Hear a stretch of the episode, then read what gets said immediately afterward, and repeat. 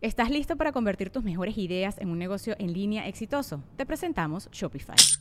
Tal vez no lo sabías, pero nuestro podcast More Than Mamis es un negocio y lo empezamos por supuesto para desahogarnos y hablar sobre la maternidad, no para convertirnos en expertas de ventas y del e-commerce. Así que sí, necesitábamos ayuda para vender nuestro merch y poner en marcha nuestra tienda. ¿Y cómo suena con Shopify? Llegó otra venta. Shopify es la plataforma de comercio que está revolucionando millones de negocios en todo el mundo. Ya seas un emprendedor desde tu casa o desde donde sea, Shopify es la única herramienta que necesitas para iniciar, administrar y hacer crecer tu negocio sin dificultades. Con Shopify puedo gestionar pedidos, envíos y pagos desde cualquier lugar, brindándote toda la información y estadísticas de tus ventas al detalle. Regístrate para un periodo de prueba con tan solo un dólar al mes en shopify.com barra sonoro, todo en minúsculas Ve a shopify.com barra sonoro para llevar tu negocio al siguiente nivel. Shopify.com barra sonoro. Sonoro.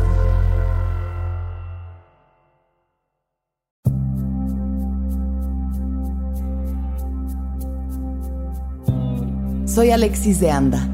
Estás escuchando El viaje. Una producción de Sonoro un espacio que invita a despertar la conciencia.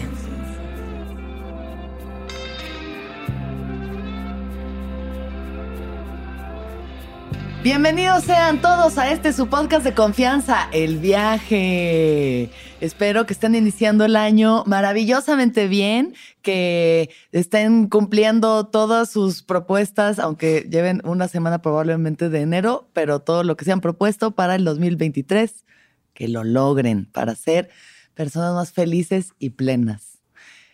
Estamos aquí con una invitada que queremos mucho en el viaje. Su segunda vez aquí, la doctora Ari Uriarte. ¡Eh! ¡Bravo! Ya va a ser así el viaje ahora, ya va a ser como programa de variedad. como Vamos a aplaudir todo el tiempo. Sí. Ay, Ari, qué emoción estar aquí. Bienvenida, ¿cómo estás? Muchas gracias, amiga. Muy bien, ¿Contenta? muy bien, contenta. Sí, terminando el año. Bien, la verdad contenta con eso. Estamos terminando el año, pero esto ya se va a escuchar empezando el año Claro. 2023. Sí, sí, sí, sí. Entonces yo estoy fingiendo que ya es el 2023, pero realmente es el último que estamos grabando este año. Sí. Y ya. Ahora ya sí. nos vamos. Nos vemos hasta enero. Ya, Ya es enero. Bienvenidos. Eh, Ari viene el día de hoy porque ya había venido y si no han escuchado su viaje, por favor escuchen el viaje de la doctora Ari Uriarte. Eh, por favor, cuéntanos, Ari, todas estas cosas maravillosas que tú haces si es que la gente no te conoce. Ok, bueno, para quien no me conozca, yo soy médico de profesión, soy psicoterapeuta, me dedico a la corriente cognitiva conductual, soy sexóloga también, neuropsicóloga, em, terapeuta de parejas y además soy instructora de un método que se llama Wim Hof Method. La maestra del hielo. All right. La doctora del hielo, me han La doctora dicho. del hielo. Me Está cool, encanta. está cool. Sí. Está muy padre. Y bueno, básicamente me dedico a pues la mente, ¿no? A, a las conductas, a las emociones, a los pensamientos, a todo lo que está ligado con eso. Eh, y nada, pues ahí encontré mi pasión. Ahí encontró su pasión Ari. Eh, Ari y yo hemos empezado una muy bonita amistad este año. Sí. Y eh, bueno, la cuestión es que yo ya llevo un par de episodios que ustedes han estado escuchándome hablar de pues estas eh, cuestiones mías del apego, de, de cómo he dicho, como eh, hice un, uno que es el viaje de hacerse responsable, en el que me eché básicamente toda la culpa por eh, que una relación no funcionó. La responsabilidad, porque la culpa es muy de latiguearte. pero sí me estaba latigando. O sea, Ya, yo en mi mente ya, sí ya. estaba flagelándome como de Alexis, ¿por qué no puedes contener tu ansiedad de que la persona no te vea? ¿Y por qué no te puedes hacer dueña de ti, acuerparte tú? Y entonces el otro, ¿no? Entonces estaba yo como muy flagelándome eh, en ese momento de la reflexión y al mismo tiempo empecé a aprender sobre los apegos y los tipos de apego que existen, que ya también he mencionado el tema, pero realmente no le hemos entrado a profundidad. Así que el día de hoy Ari viene aquí como toda una maestra de la mente que es a hablarnos de los apegos. Y vamos a Muchas hablar... gracias, qué presentación. Oye, lo mínimo. Para hablar de los apegos, cuáles son, cómo funcionan y un poco, pues, veamos qué podemos hacer para gestionar mejores relaciones afectivas y no estarnos flagelando porque eh, una se pone ansiosa si no le contestan un mensaje Sí. rápido. En, o sea, de que seis Entonces horas ya no me sabes qué contestas. tipo de apego tienes. Yo eh, había pensado que era desorganizado porque pensé que ya estaba yo ya completamente fuera de, de mí, Ajá. pero creo que sí. Es que depende, o sea, creo que tiendo más hacia el ansioso, Ok. Eh, pero también me he encontrado el lado evitativo, dependiendo de la relación. Sí, eso es muy normal. Empecemos por el principio. Ari, cuéntanos, ¿cuáles son los tipos de apego? ¿Y Bueno. qué significan? Empezando incluso un poquito antes de Empecemos eso, para antes. enterar, para comprenderlo un poquito mejor. O sea, en la historia del mundo, el humano, pues tenemos una, una pequeñísima participación, ¿no? Eh, nosotros hemos evolucionado del Homo sapiens. Entonces, ahí hubo, hubo un capítulo que vi de Cosmos que está muy padre, que incluso para explicar esto dice, imagínate en la participación humana como si toda la historia del mundo fuera el calendario. ¿no? Así enero, febrero, marzo, abril, todos los meses, todos los meses del año. Bueno, pues el humano apareció el 31 de diciembre a unos minutitos antes del año nuevo. Ya es O la sea- última, así mini rayita del- de la línea. Sí, me encanta eso porque te da una idea de que a pesar de que sentimos que, que hemos estado en la faz de esta tierra por mucho tiempo, pues la verdad es que no es cierto. ¿no? Sí. Entonces estamos mucho más cercanos de, nues- de- de nuestro pariente, de nuestros parientes. Del Homo sapiens. No, nosotros venimos de ahí, Sí. somos Homo sapiens Sí. y, y venimos de una línea que pues obviamente ha evolucionado de cierta manera. ¿no? No estamos tan, tan, tan, Sofisticados como creemos. ¿no? Entonces, Más changos que humanos, diría yo. exactamente. Entonces, em, hay varias situaciones en el humano en las que, ¿cómo entonces yo hice mi estilo de apego, por ejemplo? Pues ahí los humanos vamos teniendo como características. Vamos analizando lo que es mejor para nosotros y lo que no es tan viable. Por ejemplo, em, cuando el humano va a estar en un ambiente peligroso, pues no tiene muchísimo caso hacer lazos con las personas, ¿no? O sea, se invierte mucha energía, se invierte eh, tiempo y estas personas lo más seguro es que no vayan a seguir ahí. Entonces, no se hace un apego. Esto sería el apego evitativo. Pensemos aquí en, en el humano prehispánico. Esto es prehispánico, dice. Este, esto es pensando tribalmente. Estamos Sí, pensando sí, haciendo sí, una tribu en ¿no? la que tienes que sobrevivir, entonces no importan los demás, solo sobrevivir. Pues no tanto que no importen los demás, sino que tú observas que el ambiente en el que estás es, es un ambiente peligroso. Entonces la gente no dura tanto. Pues, ¿para qué yo voy a, voy a invertir mi tiempo, mi energía en hacer lazos con gente que no está alrededor tanto tiempo? Claro, De ahí sale el apego evitativo. el apego evitativo. Y en el contrario, cuando el ambiente es hostil, es al revés. Entonces, cuando el ambiente es hostil, uno es intensamente persistente y además va a ser hipervigilante, porque quiero estar con estas personas. Pero a ver, aquí no entiendo cuál es la diferencia entre un ambiente peligroso y un hostil. Un ambiente peligroso es un ambiente en el que tu existencia está peligrando. O sea, probablemente mueras, hay, hay algo que te va a hacer que no estés aquí. Un ambiente hostil, sí estás, o sea, sí existes, y entre más cercano estés a las personas que están a tu alrededor, Sí. más vas a afianzar que esa existencia continúe. Ok. Que eso es clásico en la historia de los humanos, ¿no? Claro. Nuestra capacidad para ponernos Si no de estás en acuerdo la tribu, te come león. Exactamente, Si no estás en el grupo, en- cerca de la fogata, te va a comer el león. exactamente. Sí. Entonces aquí como el ambiente es hostil, estas personas son hipervigilantes, están al tanto de todo lo que sucede. Para permanecer más cercanos. De ahí saldría el, El ansioso. El ansioso, exactamente. Ambivalente, también llamado, ¿no? El ambivalente, ajá, el ambivalente también se llama ansioso y hay una tercera, una cuarta podría ser, que es una mezcla del ansioso y el evitativo. ¿no? Entonces, en primer lugar, tenemos el apego seguro. El apego seguro. Ay, qué buena onda. Felicidades, apegos seguros. Qué padre que ustedes sepan vincularse sin agobio.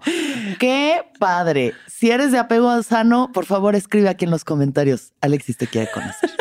Aquí, si nos, si volvemos con el ser humano de las cavernas, pues este humano tiene un ambiente que es pacífico, ¿no? Está tranquilo. Sí, ni si, no, no se identifica en un ambiente hostil, no se, no se identifica en un ambiente eh, Peligroso.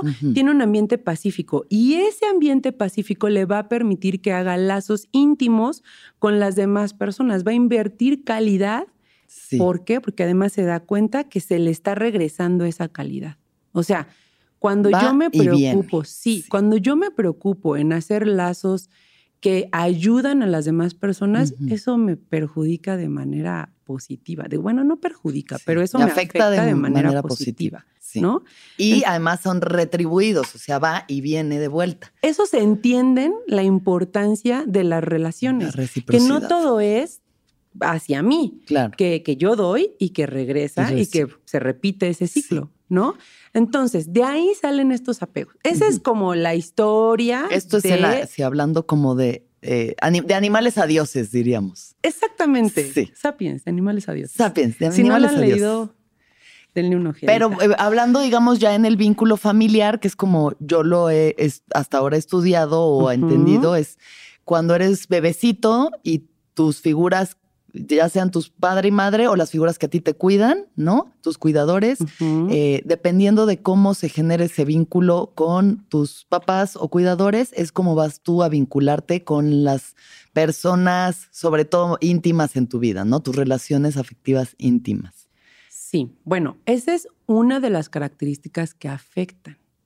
En realidad, el humano, entonces, a partir de sus relaciones, a partir de su historia, de su evolución, podemos ver que tiene estos cuatro apegos para irnos como, como por pasos. Apego seguro, apego evitativo, apego ansioso y el último es una mezcla de. Desorganizado. Sí. Estos apegos pueden ser provocados por algo, por tres cosas importantes.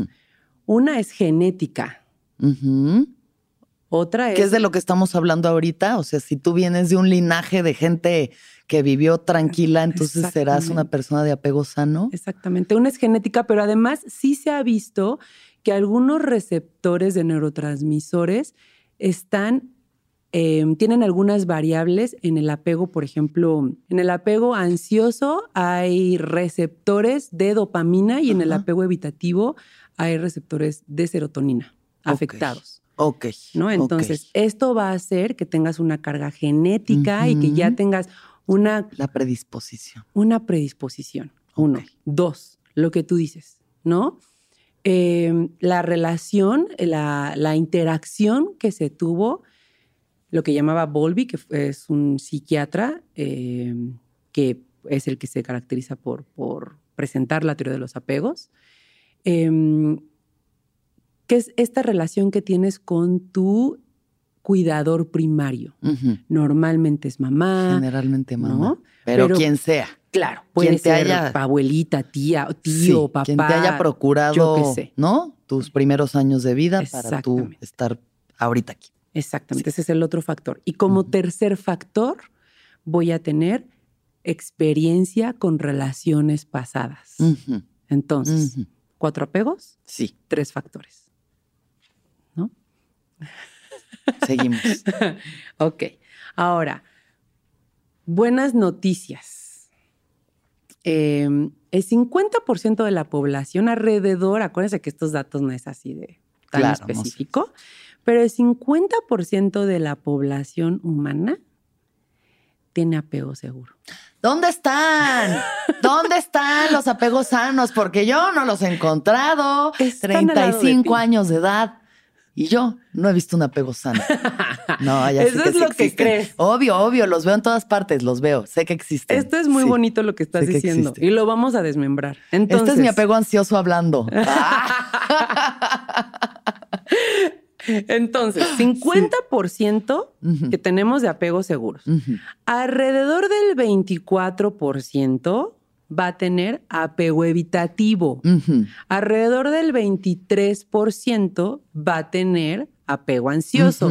Y este 3% que nos está faltando es una mezcla entre el evitativo Sí, y el ansioso. el ¿no? Ese es el más difícil de tener, el Sí. desorganizado. Sí. Entonces, como vemos, lo que acabas de decir, ¿no? Caray, entonces, ¿cómo es que yo doy con el 25% siempre de, de las personas? ¿Cómo le hago? Pues porque los sanos ya están en pareja, ya están casados, ya están tranquilos ahí en sus casas, yendo al Costco a gusto. y aquí estamos todos los ansiosos buscando esos evitativos que están ahí. En el antro. Y, y luego, porque dos evitativos ni se van a pelar, o sea, esos güeyes no se van a hacer sí, caso. sí, Entonces ahí está uno de que, ay, tú hazme caso. Y es como, ay, sí, tantito, pero bye. No, regresa. Pero, por ejemplo, cuando dices, es que el apego, eh, para el apego evitativo es muy fácil separarse. No, no es fácil. Ajá. Sin embargo, si algo tienen estos, esta crian- estos niños en su crianza, es la constancia de que no cuentan con nadie. Entonces, un niño con dos dedos de frente va a empezar a hacer herramientas para sobrevivir. Claro. Tiene un instinto de supervivencia. Todos lo tenemos así. Sí. Entonces, vamos a empezar a, a utilizar esas esos mecanismos y nos vamos a proteger. Y si lo constante en mi situación es que yo no cuento con nadie, pues voy a contar conmigo. Me vuelvo independiente, me vuelvo muy seguro, y lo digo entre comillas, porque en realidad es una seguridad eh, pues muy maquillada, muy, muy construida en un, en un piso inestable. Claro, ¿no? Entonces, estos niños normalmente eh,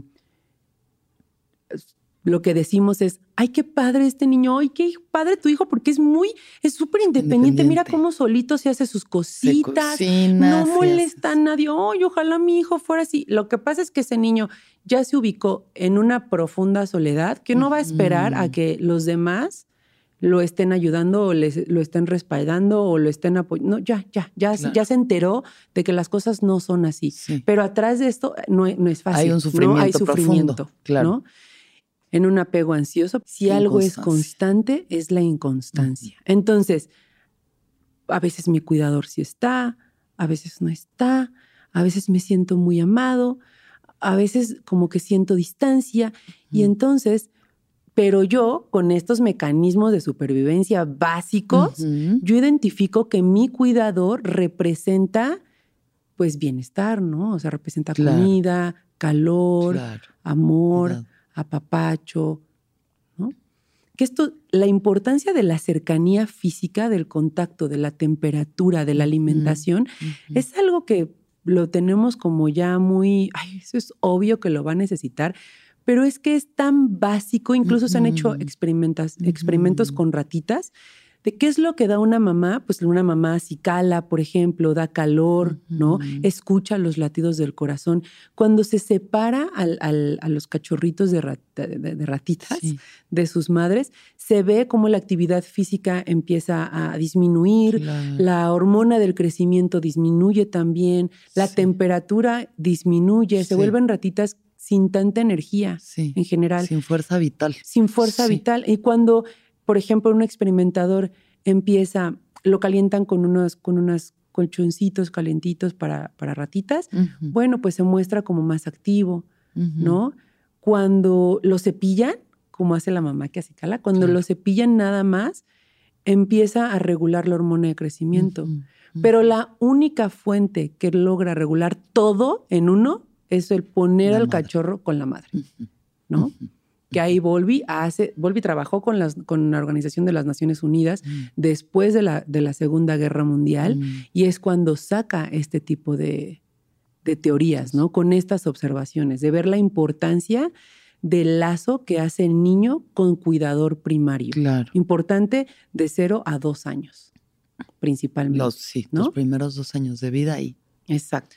Sí. Entonces, esta relación, a pesar de que, de que puede tener obviamente muchos factores, normalmente nos encargamos, aunque sea una persona, tiene que llevarla a cabo. Claro. ¿no?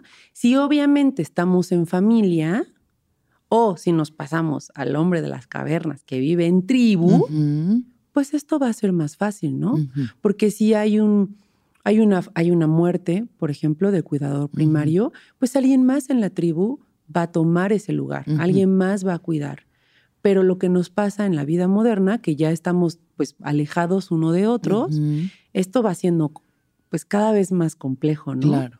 Sí. Y si ahora decimos que no contamos con mamá y papá, sino solo con un cuidador, ya sea mamá o papá, ¿qué pasa cuando esta persona falla?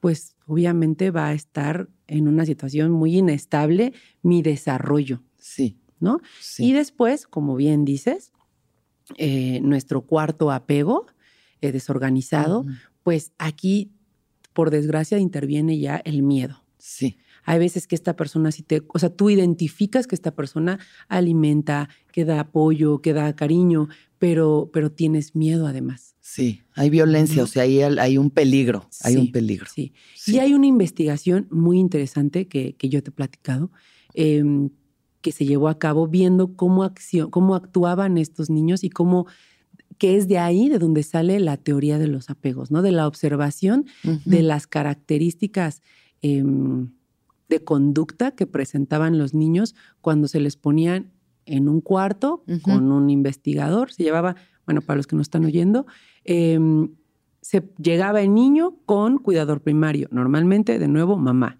Entonces llega a la habitación, está em, un- un- uno de los participantes, uno de los investigadores ahí, y eh, llega la mamá con el niño. En el cuarto hay muchas cositas para que el niño interactúe. Em, cuando la mamá suelta al niño, el niño va, interac- interactúa, pero aquí lo que se observa es qué hace el niño cuando mamá se va, se va de la Se sale del habitación, cuarto, sí. ¿no? Por unos cuantos minutos. Esa es una observación, con comportamiento del niño. La otra observación es qué hace el niño cuando el, el- uno de los experimentadores le está diciendo lo que pasó. Oye, tu mamá se salió, pero no tarda. Le intenta explicar cómo reacciona este niño. Y la otra observación es qué hace el niño una vez que mamá regresa, ¿no? Entonces, ¿qué va a hacer alguien con apego seguro? Pues mamá lo suelta, interactúa con su medio, revisa los juguetes, está viendo todo, puede separarse un poquito de mamá, todo Ujú. está bien, se va mamá y el niño pues gatea, ¿no? Hacia sí. donde está la puerta, entonces eh, se mueve hacia donde está la puerta Claro. y el experimentador le platica y se queda como, recordemos que son niños chiquitos, ¿no? Entonces Sí, no, que no gatean. es- ah, Niños que sí, ¿no? gatean. Tampoco es que el niño le conteste Sí. y tengan una conversación, pero el niño, ok, como que, como que escucha Ujú. eh, y cuando regresa mamá, el niño se emociona. Ah, se emociona y la mamá lo abraza. Ujú. Esa es una relación en la que el niño sabe que su cuidador va a volver. Va a y esto es muy importante en la teoría de los apegos. Va a volver, mamá va a estar ahí, no pasa Sí. nada, Sí, ¿no? sí. En el apego evitativo, lo que va a pasar es que se suelta el niño, entonces el niño eh, está pues, ahí, se entretiene con juguetes, mamá se sale, niño observa que se sale y no pasa nada, Sigue jugando. ¿no? Sí. No a pasa nada. Y el experimentador habla, él explica y el niño pues está concentrado, no ignora, Saca un cigarro, fuma. Dice, ah, mi vida. le contesta, Así ya lo sabía. Lo sabía. Así ha sido siempre. Exacto. Y cuando mamá regresa, el niño sigue ignorando, ¿no? Mm, Ya llegó, ignora. Chido. ¿Qué pasa con ansioso? Mamá se va, ansioso se saca de onda, Drama, ¿no? llanto. Llanto. Y cuando mamá regresa, sigue habiendo llanto. ¿Por qué? ¿Por qué? Porque me abandonaste. O sea, el abandono es una constante aquí. Porque como hay veces que sí me abandonas y si te vas por muy buen rato y mientras yo paso eh, pues sufrimiento y mientras Sí. tengo necesidades que no están siendo complacidas, Sí. entonces pues yo no sé si esto que te vayas va a ser por cuánto tiempo, si me va a pasar sí, a algo, si voy a pasar hambre, o sea.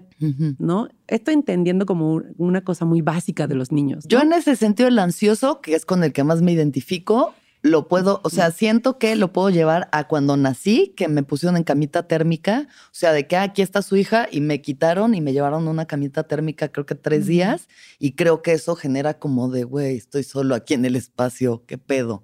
Por supuesto ¿No? que eso va a generar un conflicto, aunque tú de manera, obviamente tienes tres días de nacida, nacida, entonces sí. no vas a decir, sí, por supuesto, estoy abandonada aquí en la Claro, no, térmica". no, no, pero No como vas a una decir eso. sensación de que no estás ahí en ¿Dónde está el latido que estuviste escuchando? el latido, el calor, El la calor, el olor. o sea, sí, sí, sí, la ¿No? esto.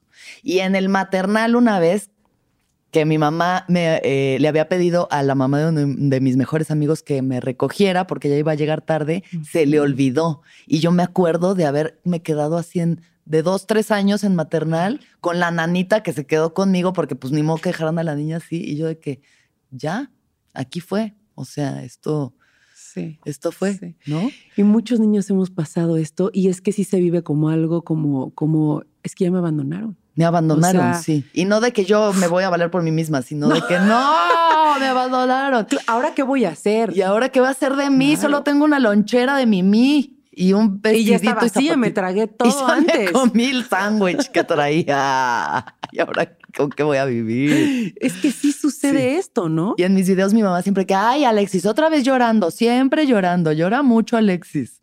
Y yo de que, "Mm, miren, he ahí. Este es ahí". Y buleada, además, siendo buleada por mis emociones. Porque obviamente los adultos interactuamos con los niños desde nuestra posición de adultos. Claro. Y eso a veces, pues sin el a veces, ese es un error. Tenemos que acercarnos a los niños y analizar que ese llanto que estabas teniendo, pues es un llanto genuino, ¿no? Por ejemplo, hace, hace, un- hace, como, hace unos meses me decía una señora, es que el bebé es muy chant es que su bebé es muy chantajista. Mm. No, bueno, no mi bebé, ¿eh? el bebé de una persona es muy chantajista. Y yo, ah, sí, oye, ¿qué edad tiene? Tiene un año y llora y este, y es súper chantajista porque ya sabe que va a venir la mamá. Y es cuando dices, Es- un claro. bebé no es No sabe el que es chantaje. Para empezar, Un bebé no de un año. percibe, ¿no? O sea. Está actuando por pura biología. Y si un bebé llora es porque tiene frío o calor o le duele la panza o tiene hambre o, O tiene miedo. sueño. Tengo una Sí. necesidad biológica que no está siendo satisfecha. Sí, sí. Punto. ¿No? Entonces, esta, esta rama, no sé si se acuerdan que hace mucho estaba de moda, ¿no? De déjalo llorar.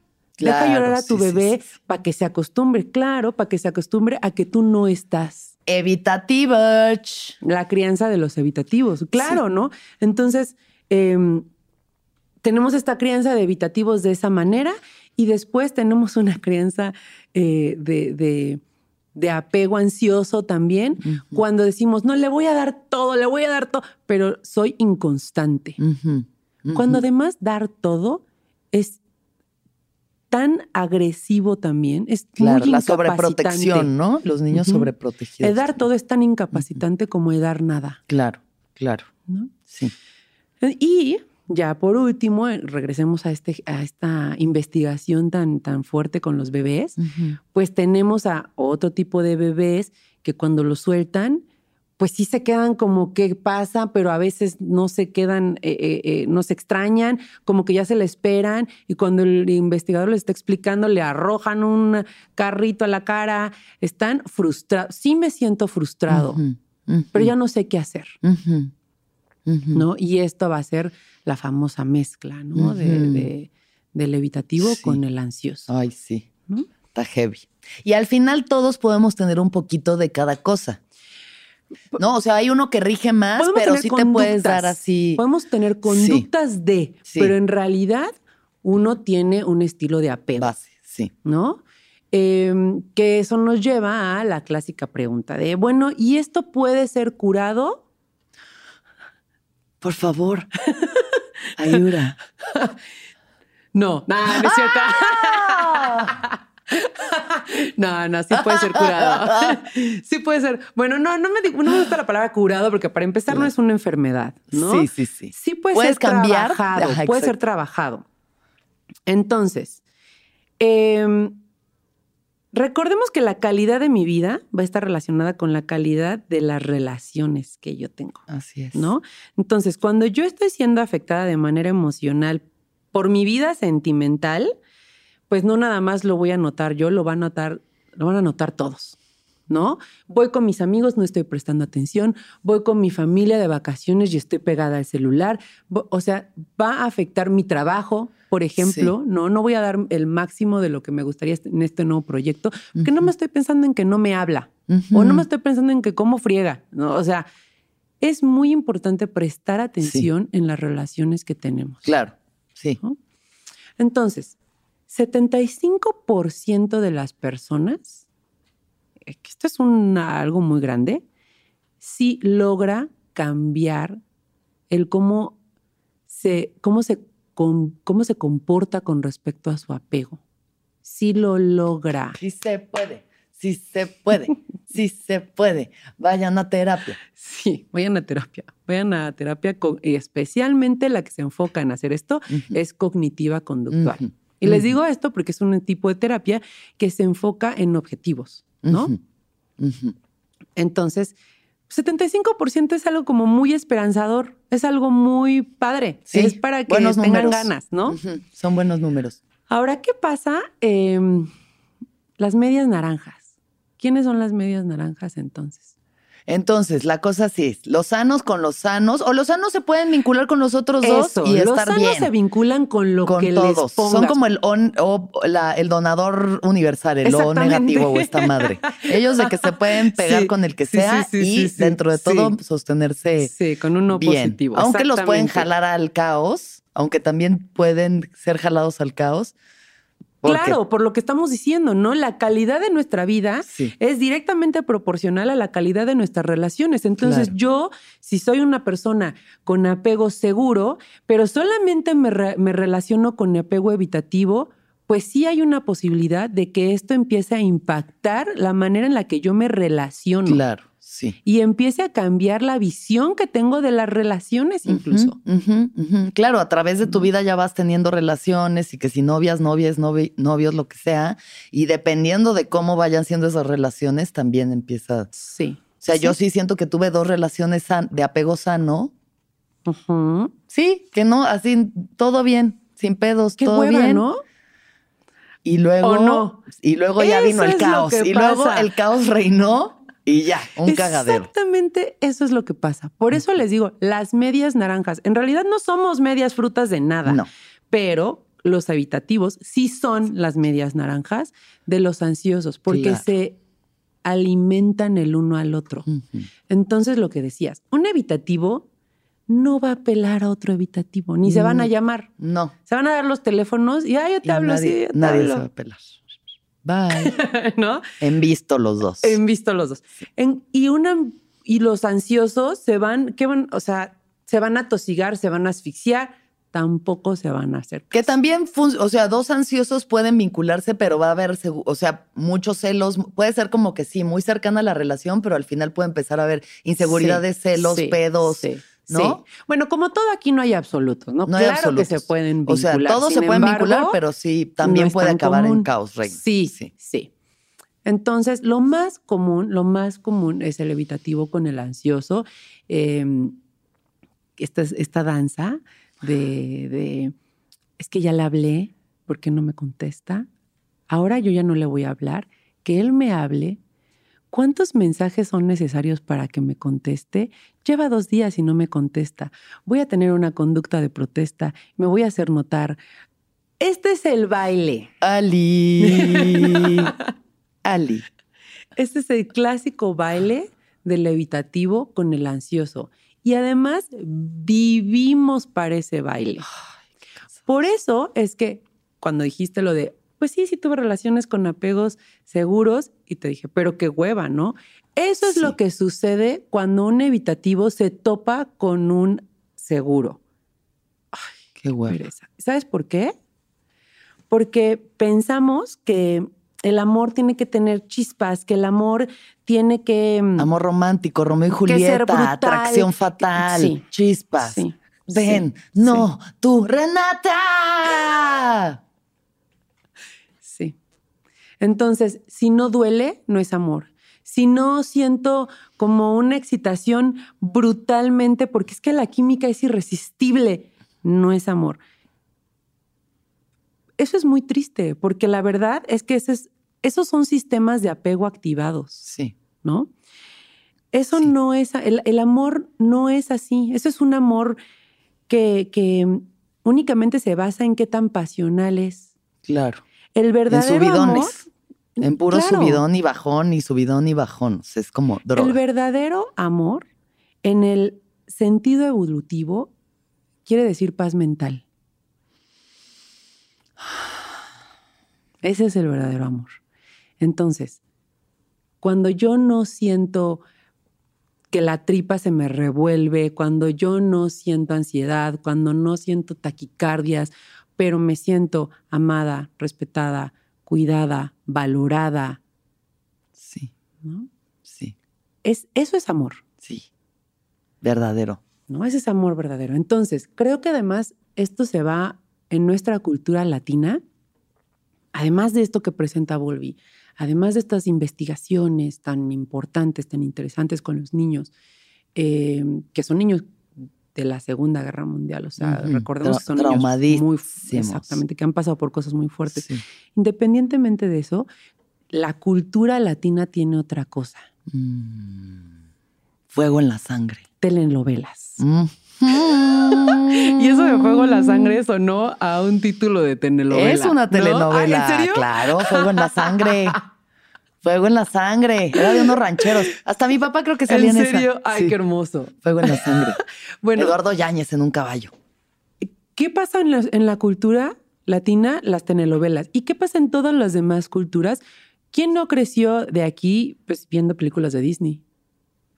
¿No? Además, además, Analicen bien eh, qué pasa en Disney. Me parece que además tú tienes unos chistes buenísimos con respecto a yo eso. justo acabo de escribir uno que les voy a compartir ahorita, pero si lo vuelven a ver es porque ya lo estoy Me trabajando. acuerdo porque fui cuando lo sacaste y me moría de risa porque incluso lo hemos platicado en sesión con mis, tera- con mis pacientes muchas veces. Ya. Amé eso que hiciste. Bueno, ese era, ese era el de que, que crecimos viendo Disney Claro. y pensando como esto es amor, ¿no? La Sí. bella y la bestia, cuando claramente Sí. la bestia primero secuestró al papá, luego ella fue a salvar a su papá, la, la secuestra ella. Sí.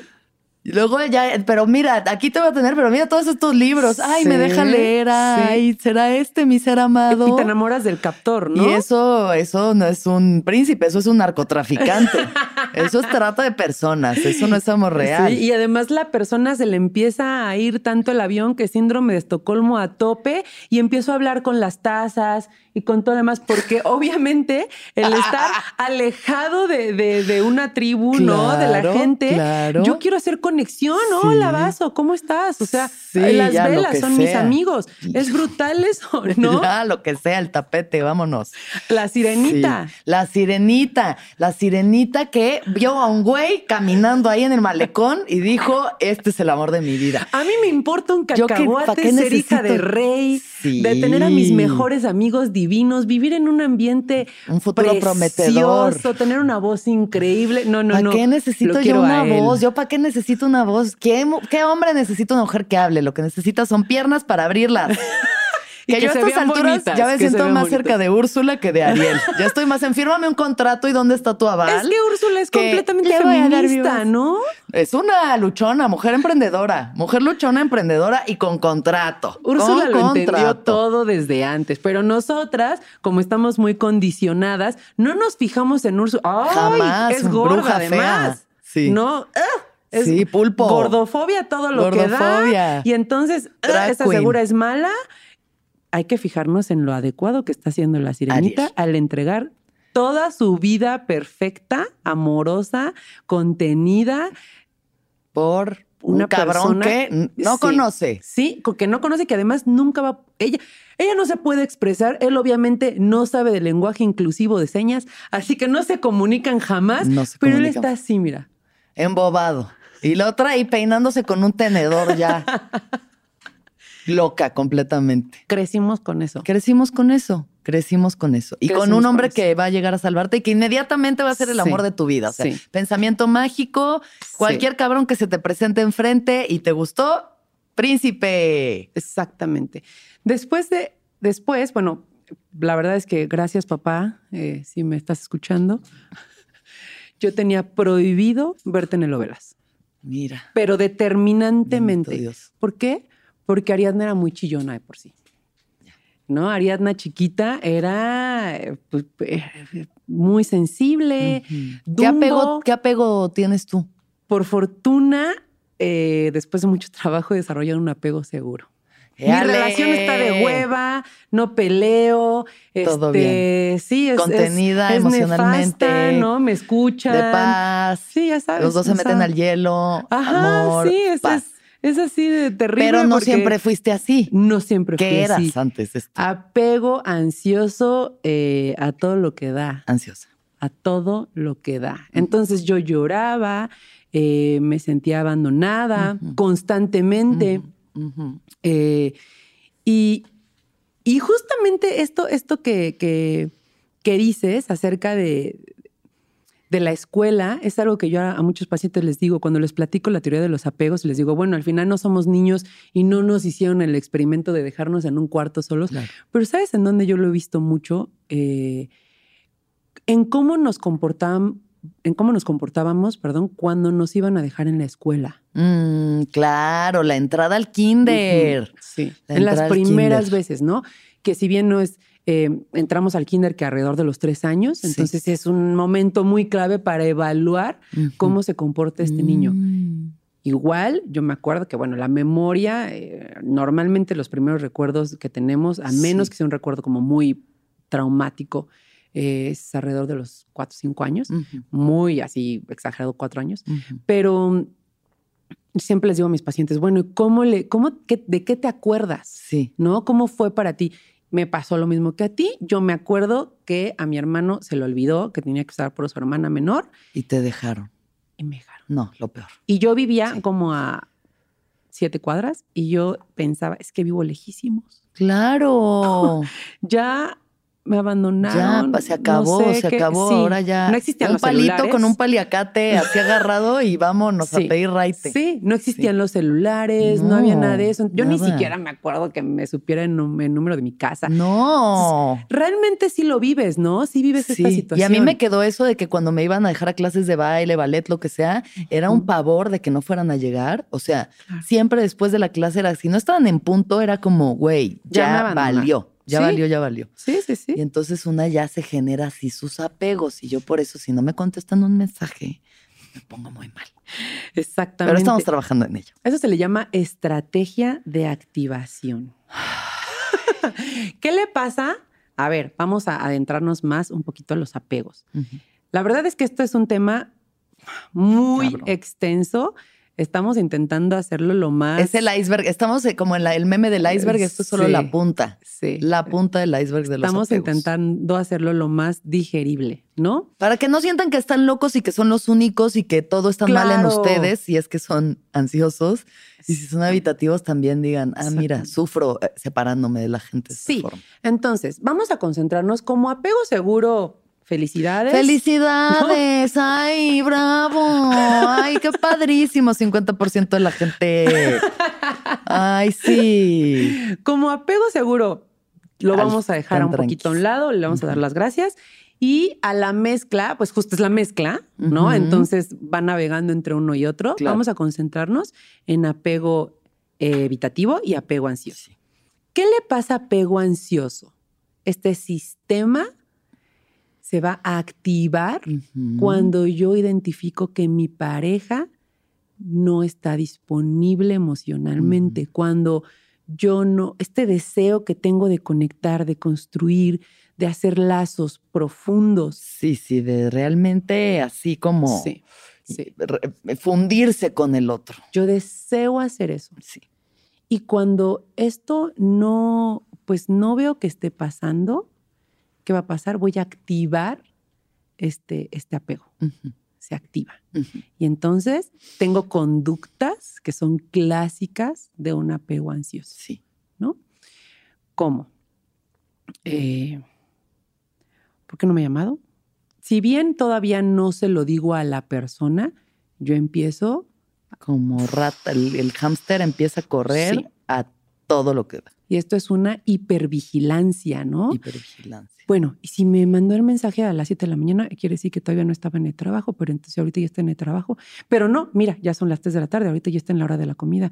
Seguramente está comiendo, ¿y por qué no me está hablando? Lleva 15 minutos de comida, perfectamente me pudo. Dedicarle tas, tas, un tas, chingo una- de energía sí. mental. Sí. Es una cascada de pensamientos que me van a llevar a tener lo que se conoce como conducta de protesta. Claro. Conducta de protesta es, te voy a marcar y voy a ser indiferente, o te voy a hacer la ley del hielo, o te quiero dar celos, o ahora no te hablo hasta que no, tú no me hables, Sí. o cuando me hablas, "Ah, bien, sí, estoy bien. sí. ah, mm. No, sí, como, como quieras. Tengo este tipo de situaciones que no me estoy dando cuenta, pero no van a obtener lo que deseo, que es bonding. Yo tengo apego ansioso y mi necesidad es tener un apego profundo, conectar con mi pareja, sentirme segura, sentirme contenida, sen- sentirme Sí, abrazada. Acuerpada. acuerpada. Sí. ¿Qué pasa cuando yo tengo eh, el otro, que es un apego evitativo? A mí me gusta mi autonomía. He llevado a cabo mi vida con esa bandera, ¿no? Yo soy, mm, pues soy autónomo, soy libre, soy independiente y mi personalidad, mi identidad se basa justamente en esa capacidad que tengo para poder estar solo Claro. para poder pasar a través de todas las Sí. situaciones contando conmigo mismo. Como ven, es muy válido también, ¿no? O Claro. sea, no es que yo no quiera conectar, no, sino yo no estoy pensando en eso. Yo lo que estoy pensando es que sí, obviamente estaría muy bonito, pero es que yo llevo una vida siendo independiente y me ha ido muy bien. Claro. Yo me valgo con eso. Yo tengo mis propias herramientas para salir a, hacer- para salir a través de lo que se me presenta. Y que también la necesidad del otro repele. Exactamente, eso es lo que pasa. Entonces, cuando ansioso está todo el tiempo encima de evitativo, bueno, perdón, evitativo, ¿qué pasa? Ansioso, recordemos, se activa Sí. el apego. Evitativo se desactiva. Entonces, cuando ansioso está encima. ¿qué le pasa a, a Se aleja. Se aleja. Para atrás. Me desactivo. Esto no, esto es amenazante. No. Si podemos entender eso, entonces, eso es un grandioso paso. Si Claro. yo puedo entender que mi paciente, que mi paciente, que mi pareja es evitativa, no sirve de nada que lo asfixie, Claro. incluso lo aleja. Claro. Sí. Y lo, que es tan importante de esto es que cuando yo empiezo entonces a entender que no está en mí el problema, porque ¿qué le pasa ansioso? Claro, es que ya no es como antes, ya no me busca como Y antes. constantemente me están rechazando, me están rechazando, Sí. me están abandonando, me Sí. están abandonando. El problema está en mí. y es que yo notar soy muy cabrón cualquier, cual- o sea, como que si está el apego y está así, y de pronto hay una cosita que sientes que está lejos, es como, güey, Sí. ya se alejó, pero, Sí. pero desde lo más sutil, cosas que otras personas no se dan cuenta, para el ansioso es como, ya Sí. valió pito. Incluso hay una investigación acerca de eso, ahorita te la cuento. Entonces, yo voy a, yo, cuando yo me doy cuenta que no es cierto que es que ya no soy suficiente, es que seguramente encontró a alguien que es mejor que yo, Claro. más bonita, más exitosa, más buena onda, más deportista, más lo que me digas. Ujú. Cuando yo me doy cuenta que el problema no está en mí, entonces puedo dar espacio a entender a mi pareja. Ujú. Y Ujú. entonces decir, no es cierto, no es que yo no sea suficiente, sí soy suficiente. Sin embargo, mi pareja necesita su espacio, necesita su autonomía e incluso cuando se le da esa autonomía y ese espacio brilla, brilla tanto y, y- y me, con- y, me, y me contiene, tiene todas las herramientas para contenerme. Pero cuando no nos damos cuenta de eso, Sí. es un choque de poderes, porque yo quiero que tú conectes conmigo y yo quiero que tú respetes mi individualidad. Sí, son fuerzas opuestas al final. Quiero estar cerca, yo quiero estar lejos y entonces ah, ¿Y qué pasa? Pues eso truena. caos es un- reina. pues claro, eso va, eso va a reventar, eso va a tronar y, y- y es la clásica. Las, las- las canciones de amor se escribieron eh, utilizando apegos evitativos con ansiosos, obviamente. Las Claro. novelas más fantásticas Claro. se han inspirado en este tipo En de este relaciones. Sí. Porque ahí, ahí está el meollo de los corazones rotos, ¿no? El, el anhelar, el necesitar tener una conexión con una persona que no está emocionalmente dispo- disponible para mí. Ay, la historia de mi vida.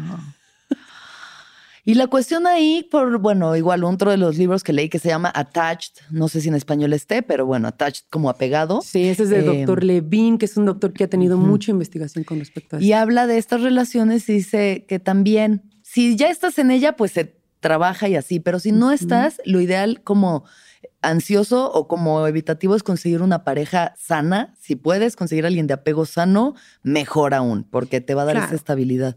Porque siempre el ansioso va a estar teniendo que ceder. Siempre es el ansioso el que va a tener que estarse conteniendo para que el evitativo esté cómodo con ese espacio. Sí, Y entonces nunca va a estar plenamente satisfecho en, en su apego. sí, acabas. Por eso, por eso antes de que empezáramos a grabar, te dije es que este es un tema que tiene tantas ramas que por eso va a ser muy difícil. Pero, pero lo que acabas de decir es una de las ramas. ¿no?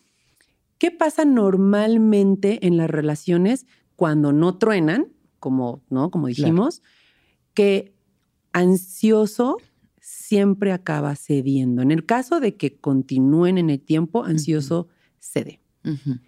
Pero ¿qué le pasa a ansioso? Pues que esas ganas de conectar tan profundas que tiene, pues las tiene que apagar. Ahora, no sé si, si alguien que nos esté escuchando está en una relación en la que simplemente ya sabe que su pareja ni es tan romántica como quiere, ni va a tener los detalles que espera, pero, pero es bien buena persona y es buena onda y pues todas las parejas pelean, ¿no? Una, al final se es acostumbra. conformarse a eso. Sí, se acostumbra, se, conforma y es mucho más fácil que, que, que ansioso ceda a que evitativo cede, ceda. Porque recuerden que evitativo ya se desactivó. O sea, incluso en las peleas, en una clásica pelea con estos dos apegos, uno puede ver que, que la, la pelea es porque ansioso quiere conectar, ¿no? Entonces están, está diciendo, es que quiero estar contigo, es que no me estás haciendo estás- caso, es que busco hacer esto para nosotros, es que quiero construir. Y en la pelea, evitativo ya ni, no- ni siquiera responde. Sí, ya de que ya no quiero hablar de esto. Es que no habla de eso. No. ¿Por qué? Pues porque esa conducta que estás teniendo, que lo va a hacer hacia atrás, no, te, no lo está acercando. Y entonces, como ella ya se dio cuenta, ya pidió las cosas por las buenas, por las malas, de broma, triste, es- ya las pidió de todas maneras y no las obtuvo, dice, Ujú. bueno, pues, pero tampoco es mala pareja, ¿no? O sea, tiene lo suyo, tiene cosas bonitas y ya.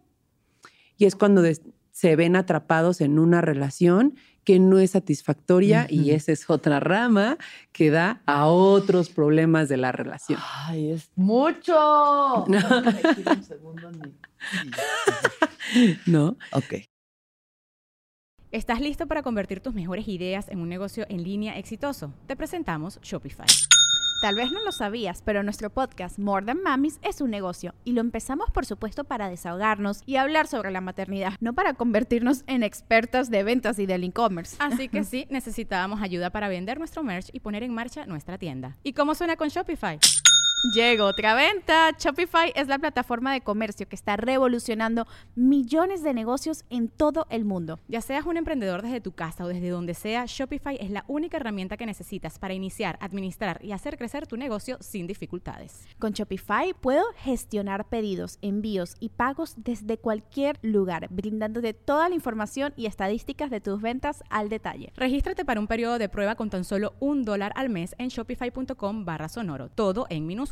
Ve a shopify.com barra sonoro para llevar tu negocio al siguiente nivel. Shopify.com barra sonoro.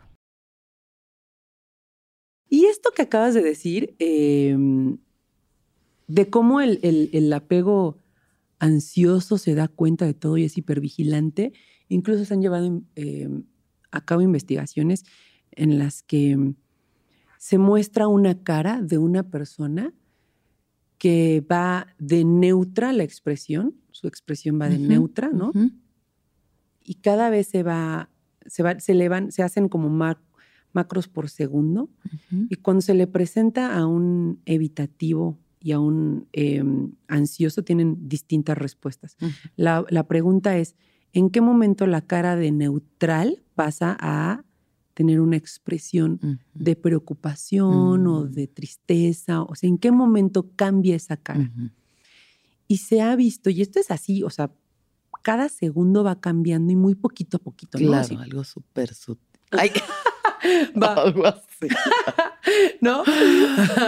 Siempre hablo como con derretida, muchos- sí. ¿no? Entonces, Sí. eh, se ve como en el cerebro de una persona con apego ansioso son capaces de identificar con mayor velocidad cuando la expresión está cambiando. O sea, realmente, por eso es que quise empezar explicándoles que esto lo tenemos desde hace muchos años. Realmente sí están hechos para identificar el minúsculo cambio que esté sucediendo y activarse. Sí. Por eso, cuando un apego ansioso nota que la pareja moduló la voz un poco distinto y se prende, no está en su cabeza, no está en su imaginación. Claro. Pero lo que sucede es que si bien son hipersensibles para notar estos, estos cambios, a menudo saltan rapidísimo a las conclusiones. Claro. No se esperan. Entonces, cuando yo salto inmediatamente a las conclusiones, que además están sesgadas por mi principio de realidad, pues es algo que va a, a- a ser en mi contra, va a resultar Sí. en mi contra. Sí. Y además voy a estar equivocada, ¿no? Porque sí, claro, seguramente ya está cambiando la voz porque no le gustó que me puse los pantalones que no le gustan. Cuando aquel eh, te- se le hizo así porque le dio retortijón. Sí. O sea, ¿no? Sí, estaba pensando en otra cosa. Está completamente en otra cosa. Entonces, se ha demostrado que si las personas con apego ansioso se esperan que no salten a conclusiones, es cierto, yo tengo una hipervigilancia y una capacidad para identificar el minúsculo cambio que tú estés presentando. Sí, es cierto, pero si me espero, si entiendo que esa es, eso es un superpoder, porque además muchos ansiosos dicen eso es lo más espantoso. No, la verdad es que es un superpoder, porque te ayuda a leer a las personas. Claro. Solamente hay que aprender a reforzar la paciencia Ujú. y a decir, me voy a esperar, no voy a saltar a conclusiones, incluso voy a preguntar, Sí. porque, oye, te noto un poco descolocado, sucedió algo, pero no salto a la conclusión así, claro, está descolocado porque yo no, ya Por no le gusto, ya Sí, no me sí, quiere, la de al lado que acaba de conocer está más guapa. No, no, no, no, no. Ujú. Y además, cuando puedo valorar, tomarme el espacio y escuchar a la persona, preguntarle. Puedo construir. Y entonces ahí yo soy un apego ansioso teniendo conductas seguras. Ujú. ¿No? Ujú. Eso es un poquito a lo que ibas. El doctor Ujú. Levin marca mucho y da consejos. eh, a ver, gente, si no están en una relación y te identificas con apego ansioso o evitativo, que por cierto hay test que están hechos para identificarlo, Sí. yo hago un test eh, específicamente para eso, Em, pero honestamente es muy sencillo reconocerse en qué tipo de apego. Es, es, es confuso a veces, pero no, te, no te fue fácil para ti sin ningún test. Sí, o sea, sí, como que siento que también en algún momento de mi vida estaba más en, bueno, no, o sea, creo que sí, al final cuando alguien me gusta sí me da esa ansiedad de decir, ay, no quiero que esté cerca, que esté cerca, pero generalmente son evitativos y es como, no. O sea, no te costó Sí, tanto mucho trabajo más. No, no, no, la verdad que fue muy, fue, o sea, es como ya muy claro si te conoces bien y has visto tus patrones, Sí, porque el- sí. eh, O sea, doctor Levin dice, si estás soltero, búscate a alguien con apego seguro. sí. El apego seguro no, no, no duele. No te hace sufrir, no te hace Sí. esperar. no- incluso tiene conductas tan naturales Sí. que satisfacen el deseo de conexión del apego ansioso y también y, y de respeto del apego evitativo con demasiada naturalidad. Claro. O sea, un apego seguro cuando nota que su pareja está ansiosa, oye, ¿por qué Le no me has hablado? Sin problema, mira, le manda un mensajito cuando sale de a la comida, porque la verdad es que no le cuesta absolutamente nada y nota que para su pareja, Es pues es como un, ah, es un Sí. descanso. No tiene problemas para acercarse, para dar se seguridad, pide. para conectar. No, Sí. es algo muy intuitivo, porque hay que entender que estas reacciones, estas conductas, obviamente el apego ansioso no está viendo cómo te friega. Claro. Apego ansioso actúa así de manera instintiva. Igual apego seguro actúa de manera instintiva, dándote ese confort que tanto necesitas. Entonces, si ya están y apegos evitativos, si no tienen pareja, también se van con un ansioso y qué hace, perdón, perdón, se van con un seguro y qué hace apego seguro. Les da su espacio. Te da tu espacio. No se malviaja. En lo absoluto está pensando que como no le hablaste ayer es porque ya te encontraste a alguien que está más guapa. No, Claro. simplemente dice, bueno, pues seguramente estará ocupado. O, e incluso le pregunta, oye, ayer, ¿cómo te fue? Como, ¿qué hiciste? No, ya no hablamos, pero Ay, ¿qué, pasó? envidia. En lugar de decir, oye, pues sí, ayer ya no me hablaste, ¿no? Tuviste algo más importante que hacer. Claro. Notan cómo puedo exactamente decir lo mismo, pero el tono. Es que así somos los humanos. La, la facción, el tono de voz, cómo hice los ojos, el- sí. el- la postura, todo eso cambia. Un apego seguro puede decir, oye, eh, ya no hablamos ayer, supongo que estabas haciendo algo importante, cuéntame. No, o sea, es completamente, es un abordaje distinto. Totalmente. ¿No? Totalmente. Pero ¿qué pasa?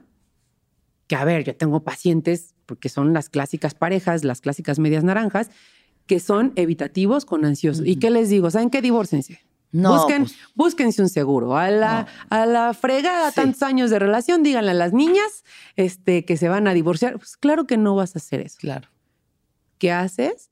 Trabajas y reco- pero re- trabajas primero en reconocer tu estilo de apego, Claro. ¿no? En, Sí. ah, ok, yo, evitativo, como que ansioso me, me, hace, me hace sentir agobiado, pero además yo empiezo a reconocer que mi autonomía, esta sensación de individualidad y de que, uy, soy súper independiente. Sí. es gracias a que tengo a un ansioso al lado con el que me estoy comparando de manera constante. Mm, Esa sensación que me de da... poder. Exactamente. Esa Mm. sensación que me da, y no de, de poder, pero además de comparación, de, sí, es que, es que yo no soy así. Yo la verdad es que estoy muy tranquila sola y me la paso muy bien y mm, me reafirma lo adecuada que es mi manera de comportarme. ¿no? Entonces, si yo dejo de ver que la verdad es que no, pues yo ya no soy un niño que tiene que valerse con- por sus propios medios, que incluso cuando trabajo en equipo maximizo la calidad de mi vida, Claro, ¿no? claro. Que cuando tengo una pareja y me puedo comprometer a un nivel íntimo, voy haciendo pedaños para, para mejorar mi vida. Cuando me doy cuenta de eso ya de adulto, entonces puedo conectarme mejor con mi pareja sin Mm, tener miedo a perder esa individualidad que me hace tan único, porque esa individualidad ya está ahí. Qué padre que yo me puedo valer por mí mismo, que soy tan independiente, que no me molesta hacer las cosas solo. Sin embargo, esa, situación no peligra porque conecte con mi pareja, Claro. porque la escuche acerca de todo lo que me quiere decir, porque la lleve a ese lugar que tanto le gusta, porque le dé la mano en público, Ah, eso. sí, ¿no? porque demuestre afecto en público, ¿no? no, no, no corre riesgos. Entonces, cuando yo puedo ten- estar consciente de qué apego tengo, puedo empezar a tener conductas Claro. de seguro, Sana, sí. sí, sí, ¿no? De un apego seguro. Claro, sí. Eso. Eso es una luz al final del túnel. Sí. Porque justo ahorita estaba pensando que eh, el año pasado, digámoslo, así como tú y yo estamos haciendo esta entrevista, la última que tuve el año pasado fue una lectura de tarot. Ah, eh, que vimos como eh, distintos planos, ¿no? Lo material, lo espiritual, lo emocional y así. Y en lo emocional me, no me acuerdo cómo estaban, pero como que salía el mundo y al final el loco. Entonces es un poco al revés, como ir del, del 10 al 0. Y me dijo, como vas a perder un miedo en este proceso. O sea, como que este proceso no vas a tener pareja este año, pero vas a perder un miedo. Y siento ahorita, ¿Sí? pues siento que más que perder un miedo es como identificar que esto que se sentía como una maldición, como de, güey. ¿por qué siempre los que me gustan no me pelan o se alejan o me rechazan? Y como por más que yo haga, no funciona. No es una maldición y es como estar mal o jodida o loca, es solamente un tipo de apego que no tenía identificado, que sabiéndolo es como, ah, ok, puedo gestionar mis relaciones de una forma distinta. O sea, no es que se Sí. deje de activar el mecanismo, porque eso va a seguir pasando, yo sé, pero es como, ok, no tengo que saltar a conclusiones, entender que es mi tipo de apego activándose, Sí. ¿No? Que no me están rechazando, que no es que no me estén viendo, que, que yo tengo ciertas necesidades y que si de plano la otra persona no las puede cumplir porque es evitativa, porque de verdad no, pues elijo no estar con esa persona, ¿no? O sea, sí. sabiendo que lo puedo hacer, que no llevo 15 años casada con un güey que es así. Sí, sí. Bueno, si tienen 15 años casados, se puede, se puede trabajar, se puede trabajar. se puede ¿no? No se trabajar, desesperen. o si ya no uno, y Se si realmente, trabajar. o sea, todo se, todo se puede trabajar, Sí. pero también es eso, ¿no? Es como, como también porque por esta idealización del amor romántico de que tiene que ser fuegos y chispas y tensiones, hace que un apego seguro me dé hueva. Es que eso es, eso es lo más común. Entonces, Sí. lo que acabas de decir, ¿qué pasa también con apego, con apego ansioso, con tu tipo de apego? Pues que a menudo este tipo de, de apego lo, lo, lo que sienten es vergüenza, porque mi paciente, mi paciente, mi pareja es un evitativo y es tan independiente y es tan seguro de sí mismo y él no tiene miedo a estar solo. Y es que yo soy tan needy, estoy tan, tan emocionalmente, eh, pues, débil que forzosamente necesito conectar, que eso me hace sentir insegura, avergonzada, Sí, vulnerable. sí. Y recuerden que aquí todo es el, el cómo yo veo las cosas, cómo es mi percepción, es la historia que yo me cuento, ¿no? Y si en lugar de contarme, puta, soy una, soy una needy, soy una persona Sí. bien vacía y que necesito tener Que valor en las demás Mm. personas, que me validen, y lo cambio por, soy una persona a la que le gusta hacer conexiones profundas, que se satisface de relaciones que tengan significado. Por lo tanto, me interesa relacionarme con personas que estén emocionalmente disponibles para darme esto. Si te fijas, dije exactamente lo mismo, o sea, el mismo objetivo, distintos Claro. caminos. Sí, sí. Entonces, si yo ya identifiqué que deseo conexiones, que deseo algo significativo, pues, ¿cómo lo voy a presentar más adelante? Por ejemplo, soy soltera y me presento con una persona con la que acabo de conocer. ¿Cuál es tu tipo de apego? Aquí está el test, ya me lo dio la doctora Ari.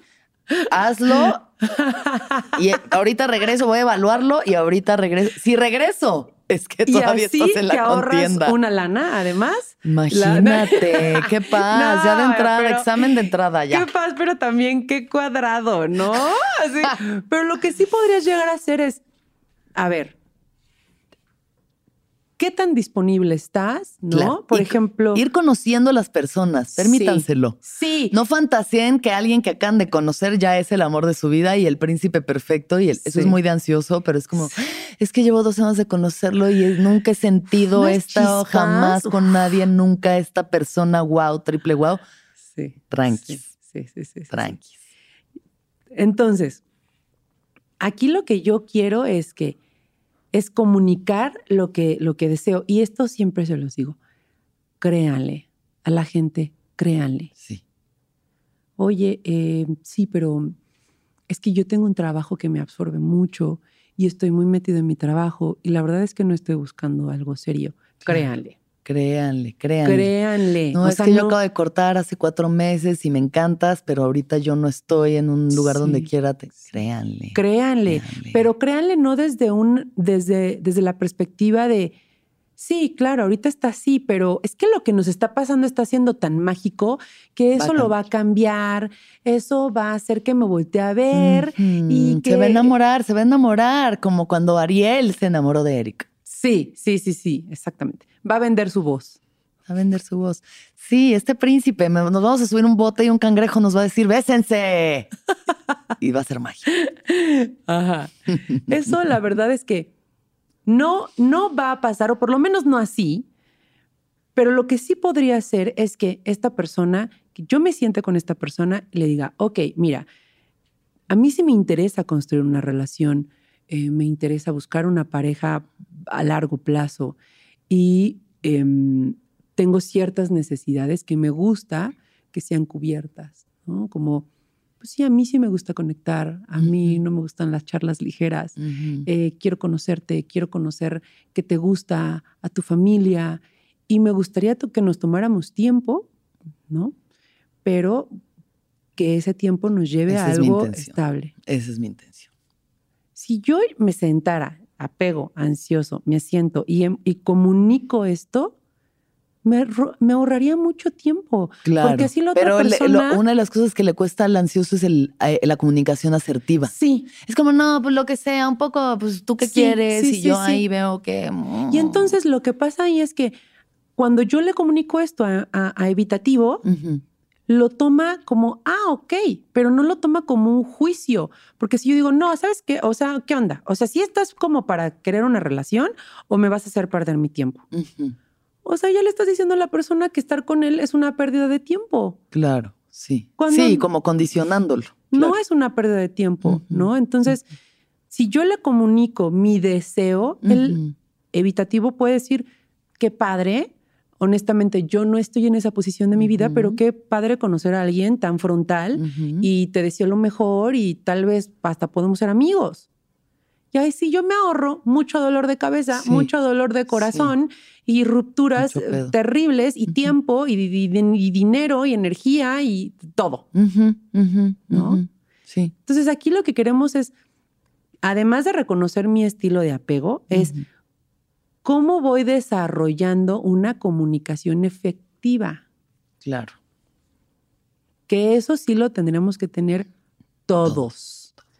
Incluso apegos seguros, también reconocerse como un apego seguro, porque el día de mañana puede que se empiecen a relacionar con un apego evitativo y que creen, se van a ver afectados. O se empiezan a relacionar con apego ansioso y se vean afectados. En lugar de tener esta conducta tan natural que tienen de soporte, pues no. Al final ya también Empieza empiecen a, tener conductas que simulan o que son de enfrentamiento de sus parejas. El sistema de los, de los apegos es un mecanismo, es un mecanismo que mi cerebro va a tener, que este mecanismo es el responsable de rastrear la seguridad y la disponibilidad de nuestras figuras de apego. O sea, es un mecanismo que yo traigo tan clavado, tan instintivo, tan adentro de mí, Bien enchufada la Matrix. que rastrea en donde sí y en donde no. Claro. Si yo lo identifico de manera sana, entonces sí puedo decir, ah, en donde no y en donde sí. En lugar de súper obsesionarme con en donde no, con en donde las cosas no van a poder ser. Exacto. Y querer siempre sobrecompensar para que se, eh, va a funcionar, va a funcionar. Sí, va Ah, a funcionar. Claro, No, aquí también. a fuerza va a funcionar porque yo le voy a poner todas las ganas y porque Sí. él va a cambiar, porque el amor lo puede todo. Sí, y eso, y también el pensamiento mágico, el, el amor lo puede todo, o va a llegar la persona perfecta que me va a amar de la forma en la que yo quiero, pues igual y no.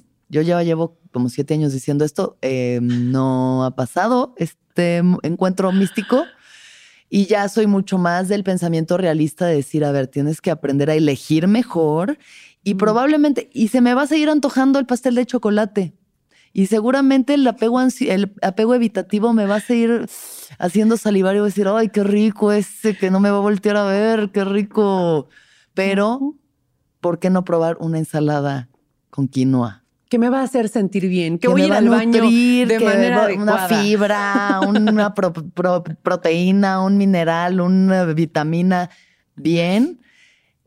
¿Por qué no probarlo? ¿No? Y como, ok, estas son las opciones que tengo enfrente, ok, esta, ¿a qué le estoy viendo, de qué le estoy viendo cara? ¿Me quiero ir por ahí? ¿O ya sé que este cuento se va a volver a contar? ¿No? O sea, ¿qué es lo que decido hacer desde la conciencia? Al final lo único que estamos intentando hacer es tomar conciencia porque así puedes tomar decisiones distintas. Exactamente, pero ahí ya estás utilizando la mente racional. Mente racional. Pero ¿cómo le voy a hacer si no me conozco?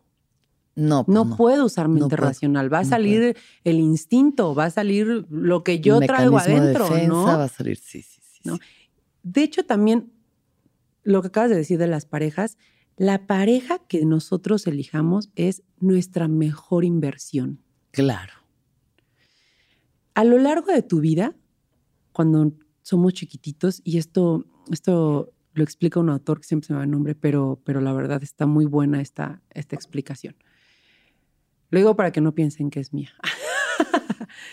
Este, este, a lo largo de nuestra vida, vamos teniendo la rel- re- nuestras relaciones más cercanas, obviamente, es con familia nuclear, ¿no? Ujú. Yo nazco y estoy con, con mi mamá, con mi papá, con hermanos, eh, con lo que sea que Sí. viva en mi casa, Sí. abuelita, tía, lo que sea. Mi familia nuclear está ahí. Ujú. Cuando me acerco a la adolescencia, esta familia nuclear pasa a un lado un poquito Ujú. más secundario y empiezo a construir a, mi- a- a mi círculo social, a Claro, mi tribu. ¿Por qué? Porque me entienden en este momento. Claro. Son los que realmente Los mis que les gusta no me entienden. panda. A los que les gusta ser este Los demos. darketos, Es que emos. sí, les gusta el bull.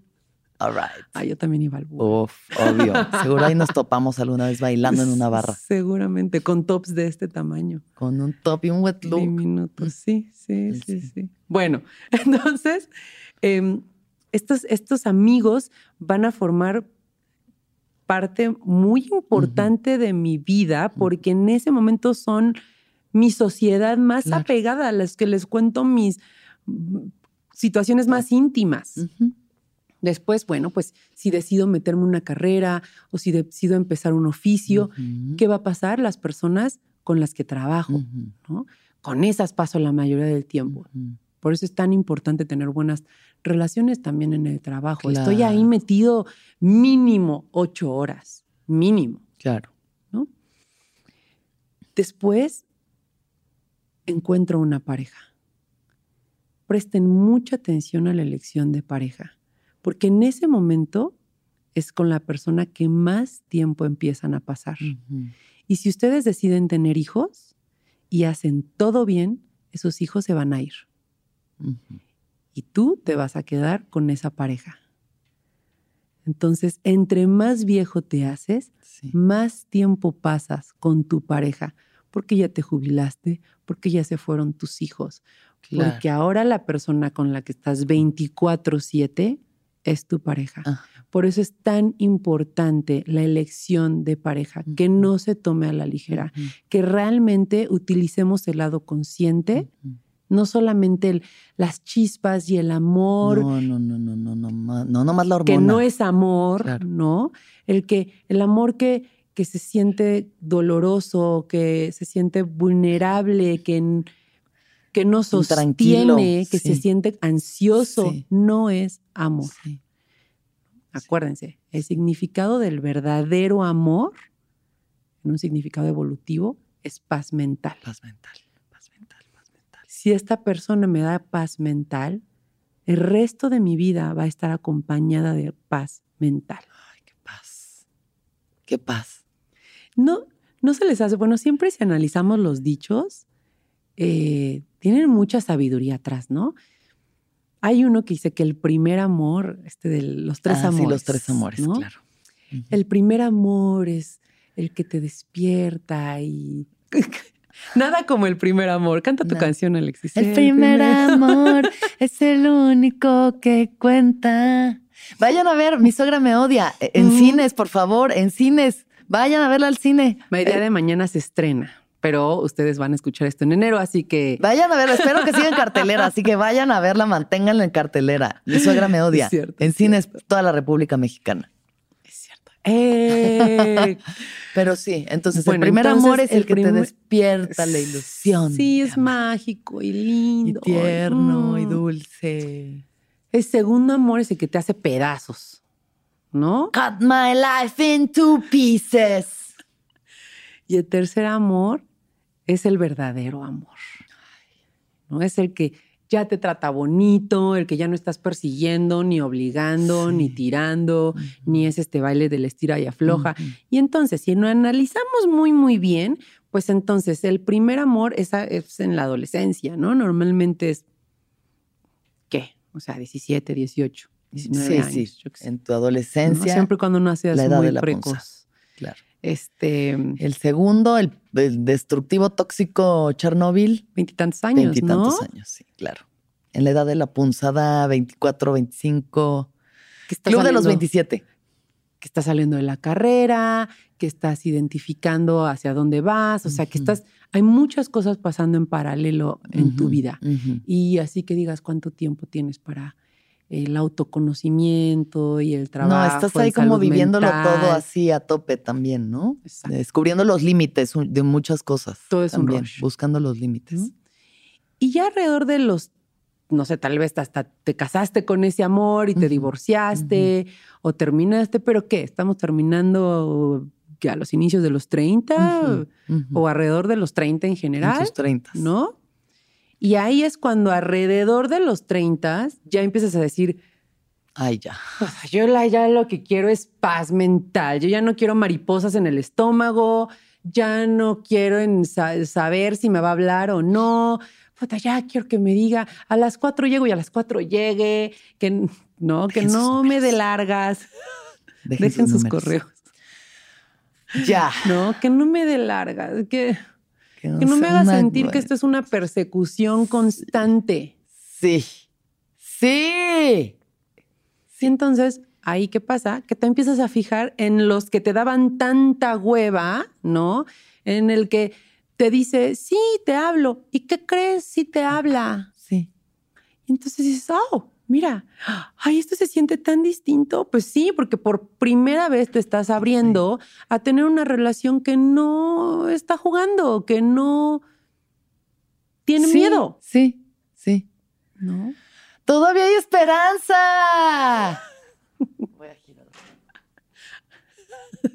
Todo trabada. No, o sea. Claro, pero sí se puede. Y aunque tengan 40 o 50 o la edad que tengan, siempre hay esperanza de ir transformando nuestros apegos hacia algo más sano, a tener relaciones sanas, estables, de paz, de amor, donde nuestras eh, necesidades se vean satisfechas, ¿no? Donde podamos florecer, tener ese cimiento para realmente florecer en todos esos otros ámbitos que necesitamos en nuestra vida. Incluso hay otra investigación muy padre en la que se analiza, bueno, se, tienen unas personas, eh, se analiza su actividad cerebral y se le avisa que va a recibir una descarga eléctrica. Obviamente no es así algo brutal, ¿no? Un toque así como de los de cuando estás en un restaurante comiendo y de llega de los toques. Ajá. Y entonces se le dice que va a recibir una descarga eléctrica. Cuando esta persona em, no está tomando la mano de nadie y se le avisa, vas a recibir una descarga eléctrica, en ese momento se activa el hipotálamo. El hipotálamo es el cerebro reptiliano, lo básico, ¿no? El instinto. Se activa el hipotálamo porque es una respuesta de estrés. Va a venir un estresor, ¿no? En este caso es, Yo ya me es unos toquecitos. Entonces, ay, se activa, se activa. ¿Qué pasa cuando esta persona se la avisa? Va a venir una descarga eléctrica y está sosteniendo la mano de un extraño. Bueno, pues la actividad cerebral se ve muy similar. El hipotálamo está así como reactivo. ¿Qué pasa cuando esta persona está sosteniendo la mano de su pareja? Pero estoy hablando de parejas estables, ¿eh? no estoy hablando del chavo que conoció hace dos semanas de un matrimonio que se considera estable, Se, no, se ve dramáticamente que la actividad reduce muchísimo en el hipotálamo. O sea, pero cae demasiado. ¿Esto qué pasa? Que está demostrando que tener una relación sana me ayuda a mi respuesta contra el estrés. Por eso es que decimos que la calidad de tu vida está relacionada con la calidad de, de las relaciones que estás construyendo.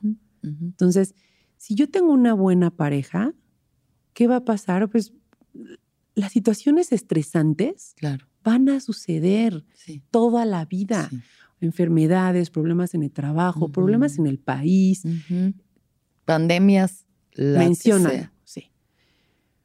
Pero si yo tengo una relación que, me, que, que de verdad me siento bien en ella, sí va a impactar mi, mi- mi física, va a impactar Claro, mi cerebro, va a claro. o sea, mi, mi cuerpo se va a sentir mejor.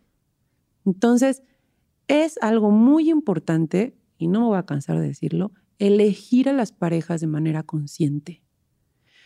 Porque además, cuando estamos creciendo, tenemos esta idea de, ay, es que en, el amor, en el corazón no se manda.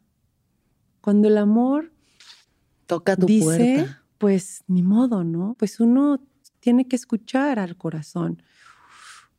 Mm, El corazón y el cerebro no son ah, de- órganos que uno vive por allá y el otro vive por allá y jamás se comunican entre... No, se tienen que comunicar. Claro, claro.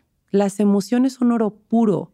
Las emociones no están para que seas negligente y bueno, sí, sí, me siento abandonada, pero qué asco sentirme needy. Lo voy a montar, lo voy a poner en un baúl y lo voy a tener ahí y, y guácatelas y nunca lo voy a abrir y voy a aparentar que esto, nada Que de esto nada me importa. toca. No, las emociones son oro puro y dan información acerca de cómo te estás sintiendo por dentro. Escúchalas. Y tu sistema nervioso. Sí, no Hagan me estoy caso a su sintiendo sistema bien. nervioso. Esto, esto que está sucediendo, esto No. que me está activando, esta persona que dijo que iba a venir a las cuatro por mí y son las cuatro y no ha llegado, en lugar de decir maldito seas, no, es como, ¿qué me está pasando? Me estoy sintiendo molesta, me estoy sintiendo Ujú. abandonada. ¿Qué está pasando? Cerebro, ayúdame a gestionar esto y ayúdame a tomar las decisiones para decir, esta persona no es mala, simplemente no está emocionalmente dispuesta. Y a mí me gustaría estar, estar con alguien que esté dispuesto, Sí. que esté disponible. Sí. No es malo, No él es no es malvado. No. ¿no? Y yo no soy una needy, yo no soy una pobrecita débil que Claro. necesita la validación en los demás, simplemente tengo muy claras mis necesidades. Claro. Pero ahí es cuando la mente trabaja en armonía con las emociones. Y por eso se considera, o sea, incluso la tripa ahora, ¿no? Y es considerado el segundo cerebro, todo el sistema digestivo, por Claro, todas las ¿cómo te neuronas que hemos encontrado. Sí. Hay neuronas en el corazón y hay neuronas en el sistema digestivo. Sistema digestivo, cardíaco y cerebral. Eh, Cerebros. Sí. claro, sistema nervioso, están Sí. íntimamente relacionados. De verdad, pregúntale a tu cuerpo, o sea, de que, ay, es que no sé qué hacer. Ayer un amigo me decía, es que estoy con esta chica que, puta, como que eh, ha sido difícil, o sea, estuvo bonito unos meses, pero se ha puesto difícil, como que siento que me pone muchos límites, que me exige mucho. Pero regresó mi exnovia y me dijo como, güey, eres el amor de mi vida y con ella estuve tres años súper en paz, súper chido, no sé si tengo que estar solo. Le dije, pues, plantea, o sea, nada más de cómo me lo estás contando, yo ya entiendo cómo están las cosas. Yo Pero ya sé tu apego. y yo ya entendí cómo te apegas tú. Y pregúntale a tu cuerpo, o sea, Claro. tu cuerpo, ¿no? Sí, se contrae, es una cosa. Si se relaja, es otra cosa. ¿Qué sientes? ¿Qué sientes? Porque aquí, verdadero aquí, amor aquí? es paz mental, ¿no? Paz mental, verdadero amor es paz mental. Próxima playera de El Viaje. El verdadero amor es paz mental. Ari Uriarte. Va a decir abajo también. Bien, como una cita. Ay, Ari, pues muchas gracias. Ay, Eh, gracias qué a iluminadora situación. Finalicemos con esto. Entonces, ¿qué puede hacer la gente para trabajar en sus apegos y tener relaciones más sanas y de verdadero amor, que es paz mental? Bueno, reconocerse, reconocerse sin juicio, Sí. ¿no? Reconocerme ya sea como una persona independiente ya, o como una, una persona que busca tener lazos profundos, pero sin la lupa del juicio. Claro, sin la vergüenza, Sin la sin vergüenza. el castigo, la flagelación. Es muy importante que no lo hagamos con culpa, que lo hagamos con responsabilidades, porque la culpa lleva a ser fácilmente manipulables. Claro. Cuando yo siento culpa de mi propia naturaleza, es muy fácil que las personas me manipulen. Y cuando Sí. Me doy cuenta que vivo una vida de manipulación en la que no estoy siendo mi verdadero yo, pues es una vida muy gris. ¿no? Sí, totalmente. Entonces, el camino siempre va a ser, en este caso, el autoconocimiento, la aceptación. ¿no? No me gusta la palabra rendición, porque tampoco es que te rindas No. a tu situación y a de tu apego, no, Claro. es que lo aceptes. Que a ver, esto es lo que tengo, esto es lo que con lo que tengo que trabajar, Sí, pero este material puede trabajarse hacia algo mejor. sí, y además yo puedo aprender conductas que sean em, clásicas de una persona segura. De una persona ¿No? segura. Que realmente me lleven a construir algo que es bueno para mí. Pero para eso es el autoconocimiento. Y hay muchas maneras de autoconocimiento. Miren, la manera, este, pues, me parecería que la más rápida, pues es la terapia. Terapia cognitiva conductual. La terapia con- cognitiva conductual es la más rápida, ¿no? Y más, más directa y a bote pronto y vamos a solucionar un problema. Pero también pueden conocerse a través de cómo, de, un, de una de un análisis muy, muy, muy personal de cómo están reaccionando a ciertas situaciones de la vida, Sí, que se sienten, ¿no? ¿Cómo es que una persona cambia? Pues porque me estoy dando cuenta que a donde voy no me está gustando y entonces tengo que echarle cabeza para que y no me ser gusta. proactivo en el cambio. Sí. No de que, ay, bueno, así soy, ya me di cuenta, cambiaré. No, no, Sí. tienes que chingarle, Sí. mamita. Tienes que tomar decisiones distintas, cambiar tus hábitos Sí. emocionales de pensamiento. Hay que, O me doy cuenta y busco el cambio, o pasó algo ya, tan fuerte sí, que me hizo ya. voltear y decir, yo no puedo seguir viviendo esto, voy a buscar un cambio. Entonces, cualquiera que sea la razón, me puedo apoyar de terapia, me puedo apoyar de lecturas. Y, y también hay mucha información, lean Mucha. libros, textos, ¿no? Este, en. YouTube hay psicólogos que te explican también, por, por lo menos, eh, como dice Joe Dispensa, que aunque ya, ya no sabemos qué onda con el Joe, pero bueno, Mr. Joe dice, Dr. Joe dice, eh, cuando tú tienes conocimiento nuevo, cuando eres expuesto a nuevo conocimiento, se hacen nuevas sinapsis. Entonces Sí. eso ya te hace pensar cosas distintas. Yo antes Sí. pensaba, estoy maldita, me voy a ir a hacer una limpia, porque esto ya es una maldición gitana que alguien me puso y esto no puede ser. Y ahora es como, ah, no, tienes apego ansioso y sigues buscando personas con apego evitativo y pensando que tú eres la que está mal, porque esa es tu ansiedad hablando, diciéndote que tú eres la que está mal. Cuando Y lo solo son pienso- dos lenguajes distintos. Claro. Y lo que pienso es lo que siento y como siento es como actúo. Claro. Y si empiezo a cambiar Sí. mi pensamiento, voy a empezar a, te- a empezar a tener emociones que sean distintas Sí. y que me lleven a conductas que sean más adaptativas, que sean más adecuadas hacia mí, que es, lo, es, es la neuroplasticidad. Hagan las cosas de manera distinta para que empiecen a estimular su cerebro a tener nuevas conexiones, a tener nuevos puentes y por lo tanto actuar de manera distinta y no simplemente por instinto Exacto. que es cuando mente y el corazón se llevan de la mano, trabajan en conjunto por un bien común, Ay, que es tu felicidad. Sí, eso queremos.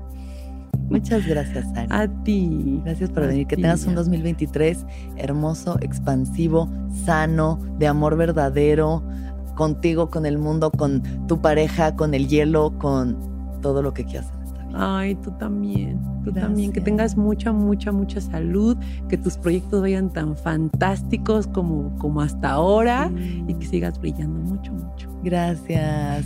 Y ya saben, apegos sanos, aquí andamos, les queremos, enséñennos. Ahora sí les van a hacer caso. Ya, Ahora la- sí. Yo ya voy a apelar a puro apego sano, ya si no, no. Gracias, gracias, gracias a todos por escucharnos, vernos y que todos los seres sean felices, que todos los seres sean felices, que todos los seres sean de apego sano si pueden y felices.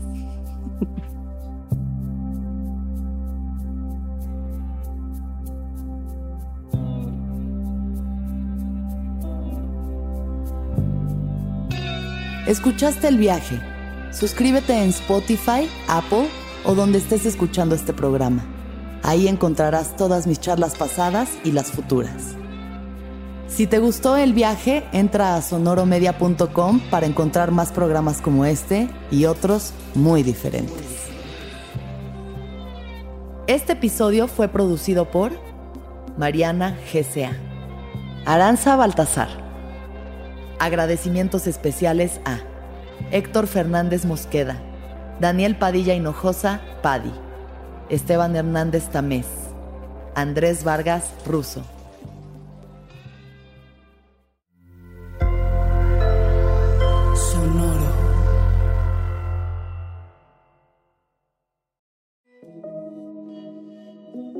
Hola, soy Roxana Castaños, una apasionada de la meditación y de todos los temas que nos llevan a una transformación espiritual, y te invito a escuchar Intención del Día, un podcast de Sonoro para dirigir tu energía hacia un propósito de bienestar.